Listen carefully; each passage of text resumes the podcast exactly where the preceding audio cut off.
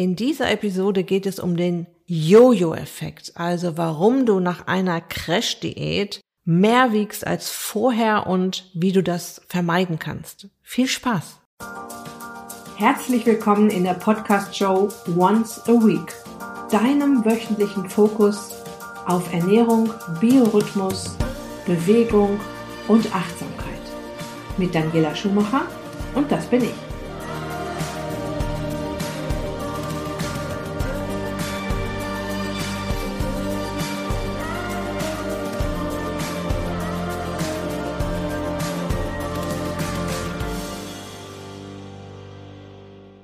Ja, mit Crash-Diäten, Null-Diäten, also Kalorienrestriktionen ist der Weg zum Wohlfühlgewicht schon recht anstrengend und steinig und damit auch das genaue Gegenteil von ist dich glücklich.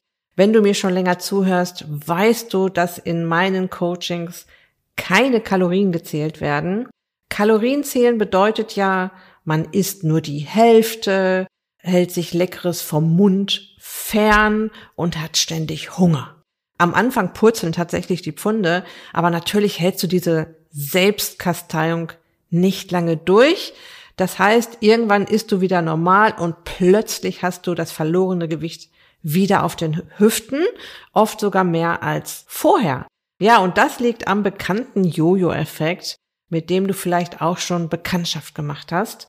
Wissenschaftler haben in einer Studie gezeigt, dass nach einer kalorienreduzierten Diät 80 Prozent der Teilnehmer nach einem Jahr wieder zugenommen hatten und 95 Prozent nach ein bis fünf Jahren wieder ihr Ausgangsgewicht oder mehr erreicht hatten. Den Link zu dieser Studie, den findest du im Beitrag zu dieser Episode. Das Gewicht nach einer kalorienreduzierten Diät zu halten ist schwierig. Der Jojo Effekt schlägt nämlich unerbittlich zu. Aber wie kann man dem vorbeugen? Darum geht's in dieser Episode. Okay, fassen wir kurz zusammen. Was ist der Jojo-Effekt? Von einem Jojo-Effekt spricht man, wenn das Gewicht nach einer Diät wieder auf oder über das Ausgangsgewicht ansteigt. Ein starker Jojo-Effekt ist meist die Folge von Crash-Diäten, bei denen über einen zu langen Zeitraum zu wenig Kalorien gefuttert wurden. Wer seine tägliche Kalorienzufuhr zu stark reduziert, kann den Jojo-Effekt nicht vermeiden und wird ihn nach der Diät durch eine erneute Gewichtszunahme zu spüren bekommen. Zu wenig Kalorien bedeutet hier, dass die tägliche Kalorienzufuhr über einen längeren Zeitraum deutlich unter dem notwendigen Grundumsatz liegt. Und auf den Grundumsatz komme ich hier gleich natürlich noch zu sprechen. Schauen wir uns erstmal an, wie der Jojo-Effekt genau entsteht. Eine Reduktionsdiät ist aus Sicht deines Körpers nichts anderes als eine Hungerkrise und in diesem Fall eine künstlich herbeigeführte Hungerkrise. Früher war es der harte Winter, der dafür sorgte, dass wir eine Zeit lang nicht genug zu essen hatten, Überleben war ja schon immer das oberste Gebot der Evolution, also musste sich unser Organismus etwas einfallen lassen. Wie überlebe ich, wenn ich weniger Energie bekomme, als ich sie für die lebenswichtigen Mechanismen in meinem Körper brauche? Kleine Erinnerung, der Grundumsatz ist die Energie in Form von Kalorien, die dein Körper benötigt, um alle lebensnotwendigen Funktionen rund um die Uhr aufrecht zu erhalten, auch wenn man 24 Stunden im Bett liegt. Hinzu kommt natürlich der Leistungsumsatz für Bewegung, im Büro, Arbeiten, fürs Schlafen und so weiter. Zählt man den Grundumsatz und den Leistungsumsatz zusammen, kommt man auf den Gesamtumsatz. Um dir das so leicht verständlich wie möglich hier rüber zu bringen, nehmen wir jetzt mal an, eine 54-jährige Frau ist 1,70 groß und wiegt 80 Kilo. Wir nennen sie mal Katharina. Katharinas Grundumsatz liegt bei circa 1600 Kalorien. Das kann man anhand der Körpergröße, des Gewichts, das sie hat und ihres Alters im Netz berechnen. Einen Link dazu findest du auch im Beitrag zu dieser Episode. Um bei Katharina auch auf den Leistungsumsatz einzugehen, der jetzt für den Grundumsatz nicht wichtig ist, aber um das Beispiel auch komplett zu machen. Katharina arbeitet in unserem Beispiel acht Stunden im Büro. Sie sitzt also viel. Sie hat eine aktive Zeit von circa vier Stunden. Also da macht sie ihren Haushalt, sie geht mit dem Hund, sie geht einkaufen und eine passive Zeit von vier Stunden, wie zum Beispiel fürs Ausruhen, Fernsehen oder Lesen. Der Leistungsumsatz hierfür liegt bei circa 400 Kalorien. Würde Katharina jeden Tag eine Stunde walken gehen, läge der Leistungsumsatz bereits bei um die 500 Kalorien. Doch was uns im Zusammenhang mit dem Jojo-Effekt interessiert, ist der Grundumsatz. Und in Katharinas Beispiel sind das 1600 Kalorien bei einer 54-jährigen Frau, die 1,70 Meter groß ist und 80 Kilo wiegt. Ich habe ja gerade schon erwähnt, dass man das im Netz berechnen kann. Noch viel spezieller kann man es berechnen lassen, wenn man zum Beispiel eine Atemgasanalyse machen lässt beim Leistungsdiagnostiker oder auch in Sportgeschäften wird das manchmal angeboten, dass man eine Leistungsdiagnostik machen kann und über die Atemgasanalyse wird der Grundumsatz dann noch genauer berechnet. Wenn man das im Netz berechnet, ist das natürlich nur so eine Circa-Angabe, wonach man sich aber schon sehr gut richten kann. Okay, wir nähern uns diesem Thema mal von einem ganz anderen Kontext an. Stell dir mal vor, dass ein Ofen jeden Tag 1600 Kilo Holz braucht, damit alle Zimmer einer 100 Quadratmeter Wohnung schön warm werden. Nun hast du aber plötzlich nur noch 1000 Kilo Holz zur Verfügung. Du entscheidest, dass der wichtigste Raum der Wohnung, die Küche, geheizt wird. Du schließt also die Türen zu allen anderen Zimmern. Bad, Schlafzimmer und Flur werden nicht beheizt. Du fährst die Leistung des Ofens runter, sodass die 1000 Kilo Holz ausreichen, um den wichtigsten Raum der Wohnung warm zu halten, ohne dass der Ofen ausgeht. Schauen wir uns das jetzt bei Katharina an. Katharinas Körper verbraucht 1600 Kalorien, um Haut, Haare, Verdauungssystem, Herz, Nieren, Lungen und die Leber mit Energie zu versorgen. In dem Beispiel gerade waren das alle Zimmer der Wohnung. Nun kommen über Wochen und Monate aber nur 1200 Kalorien rein, statt der 1600. Katharinas Körper fährt den Kalorienverbrauch runter, damit der Ofen nicht ausgeht, und hält zum Beispiel der Haut und dem Darm Energie vor. Die Haut wird schlechter, die Verdauung klappt nicht mehr so gut. In unserem anderen Beispiel Flur, Schlafzimmer und Bad werden nicht beheizt. Doch Herz und Lunge, die Küche, funktionieren weiter wunderbar. Zusammengefasst, Katharinas Körper lernt mit 1200 Kalorien auszukommen. Okay, wir sind uns sicher einig, dass kein Mensch auf dieser Welt eine kalorienreduzierte Diät lange durchhält. Hinzu kommt, dass dein Körper eingelagertes Fett immer langsamer loslässt. Das ist eine reine Sicherheitsmaßnahme, weil er ja nicht weiß, wie lange diese Hungerkrise noch dauert. Und mal so am Rande, er merkt sich diese Krise auch für die Zukunft. Auch wenn du schon längst wieder normal isst, bleibt er vorsichtig und zurückhaltend mit der Gewichtsreduktion.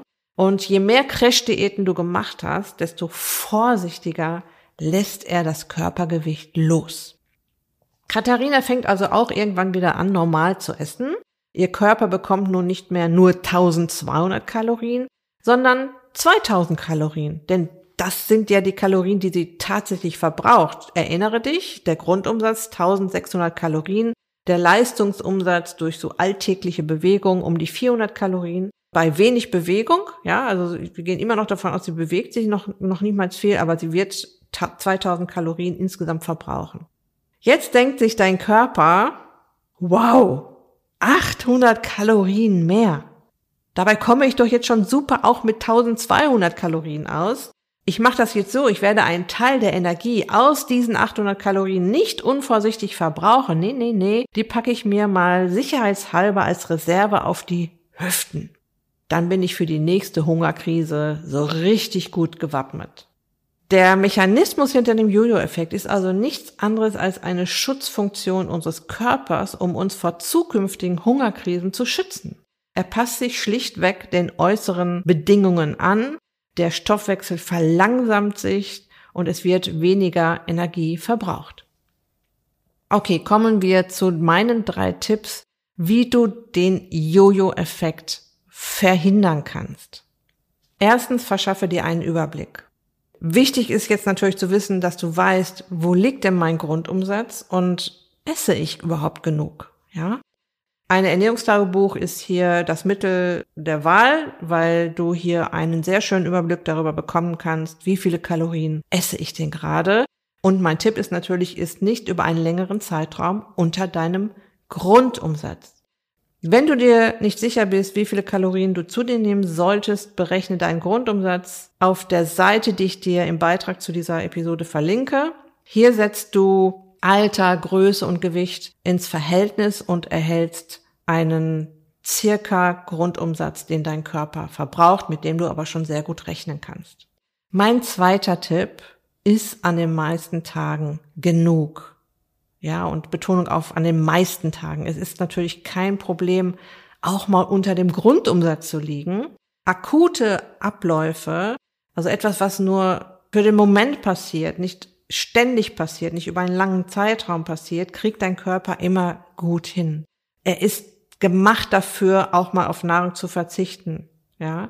Problematisch wird es für deinen Körper immer dann, wenn etwas chronisch falsch läuft, über Wochen, Monate, Jahre oder auch immer wieder. Ja, also immer wieder eine Crash-Diät, immer wieder eine Kalorienrestriktion. Ja, um abzunehmen und gleichzeitig den Jojo-Effekt zu vermeiden, empfehle ich ein tägliches Kaloriendefizit von 300 bis 500 Kalorien des Gesamtumsatzes nicht zu überschreiten.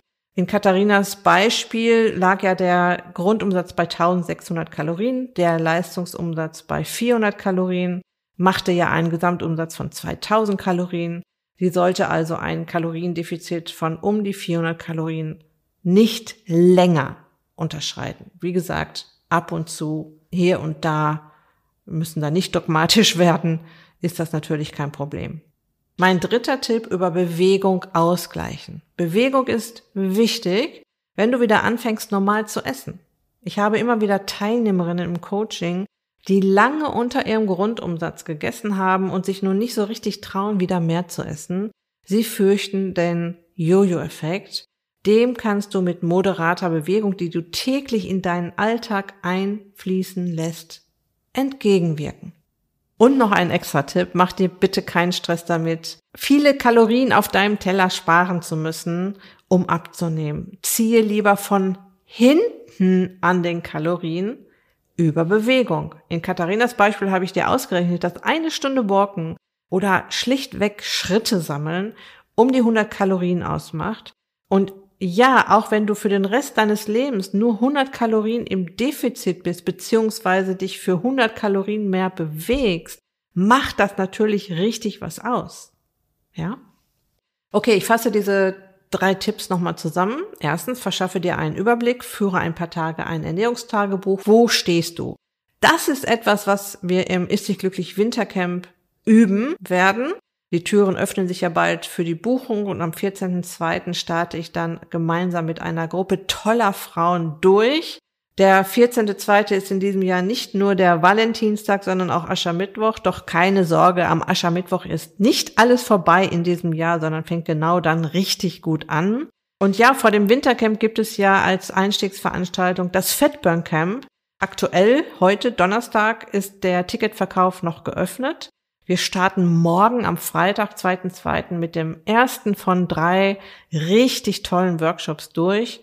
Und auch im Fatburn Camp werde ich mir Ernährungstagebücher der Teilnehmerinnen ansehen, um für das eine oder andere Aha-Erlebnis zu sorgen.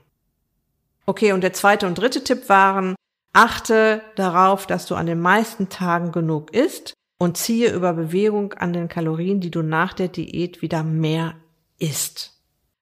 Okay, das war es für diese Episode. Ich wünsche dir noch eine ganz wunderbare Restwoche. Lass es dir gut gehen, pass auf dich auf. Bleib gesund, ist dich glücklich. Deine Daniela.